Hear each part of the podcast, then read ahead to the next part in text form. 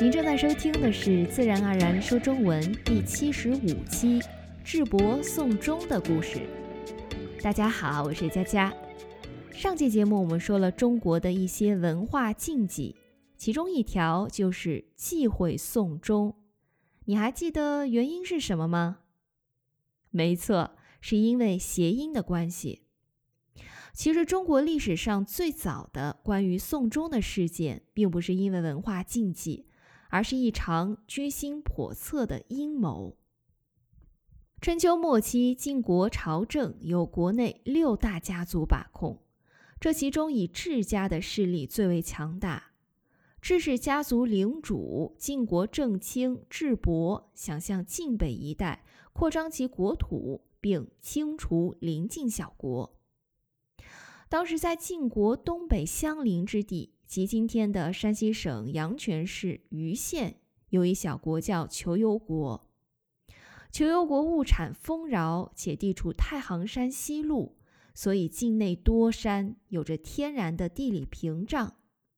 该国是中山国的一个附属国，属于白狄族。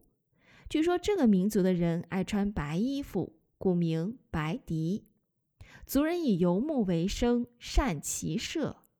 当时敌人为共同抵御晋国侵扰，以中山国为首，组成敌人族军事联盟。求游军勇猛善战，有“白色旋风”之称。当时求游国主要依靠国内东部较窄的穿越太行山的山道，同中山国进行联系往来。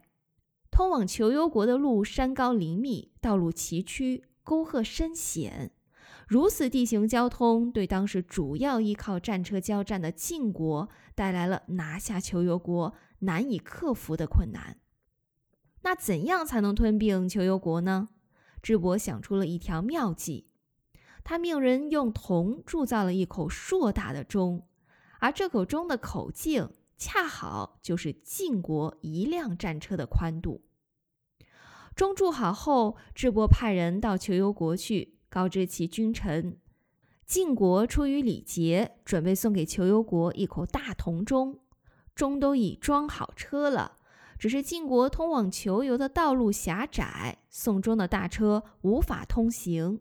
希望求游国能派人把道路加宽，否则这件事就只能泡汤了。晋国要送这么贵重的礼物给自己，求游君臣听闻这一消息，都欣喜异常。纷纷赞成答应修路以迎接大钟。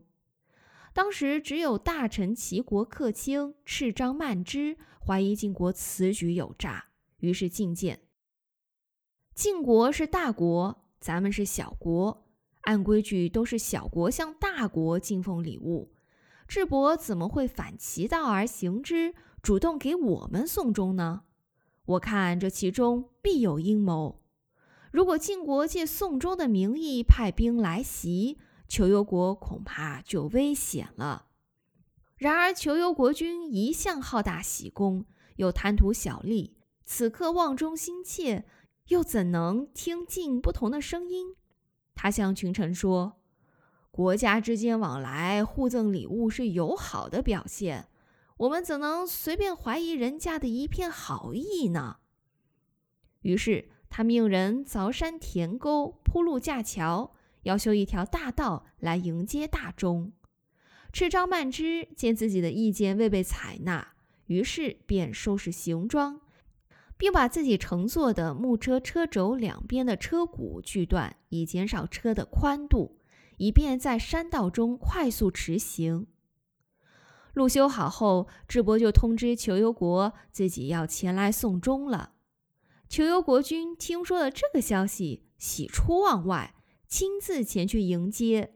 他坐在车上远眺，看到一队人马缓缓推着气势恢宏的大钟走了过来。可还没等他看清楚钟上的花纹，就见领头的士兵将手中的旗子一晃，四面八方一下子涌出数万大军。原来他等到的不仅是装载大钟的车。还有车后浩浩荡荡的进军战车，没做任何准备的求游国很快就被击败了。求攸国君非常后悔自己当初没有听赤张曼之的忠告，他只好带着几十名残兵跑到大山上自刎而死。因为宋忠就真的把求攸国送终了。被灭国后，求攸全部国土归了晋国。当地百姓将智伯所赠的这口大钟看作是不祥之物，为纪念求攸国君，并牢记这个亡国教训，人们就把它深埋于西城郊外，也就是现在的中正街附近。这个故事最早出自《韩非子·说林下》。韩非子是法家学派的代表著作。共二十卷，是战国时期思想家法家韩非的著作总集，是在韩非子逝世后由后人集集而成的。韩非子全书由五十五篇独立的论文集集而成，里面的典故大都出自韩非，除个别文章外，篇名均表示该文主旨。其学说的核心是以君主专制为基础的法术势结合思想，秉持进化论的历史观，主张极端的功利主义，认为人与人之间主要是利害关系，而仁爱教化辅之，强调以法治国，以利用人，对秦汉以后中国封建社会制度的建立产生了重大影响。韩非子善于用大量浅显的寓言故事和丰富的历史知识作为论证资料，说明抽象的道理，形象化地体现了他的法家思想和他对社会人生的深刻认识。如果对中国法家感兴趣的朋友们，可以去读读这本书。怎么样？你喜欢这个故事吗？它给你带来了怎样的启发？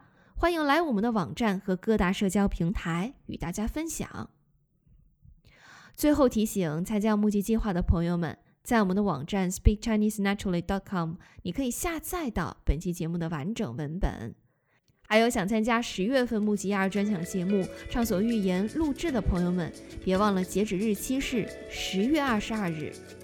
在此感谢所有参与募集计划的朋友们，有你们的支持，这个播客才能继续维系下去。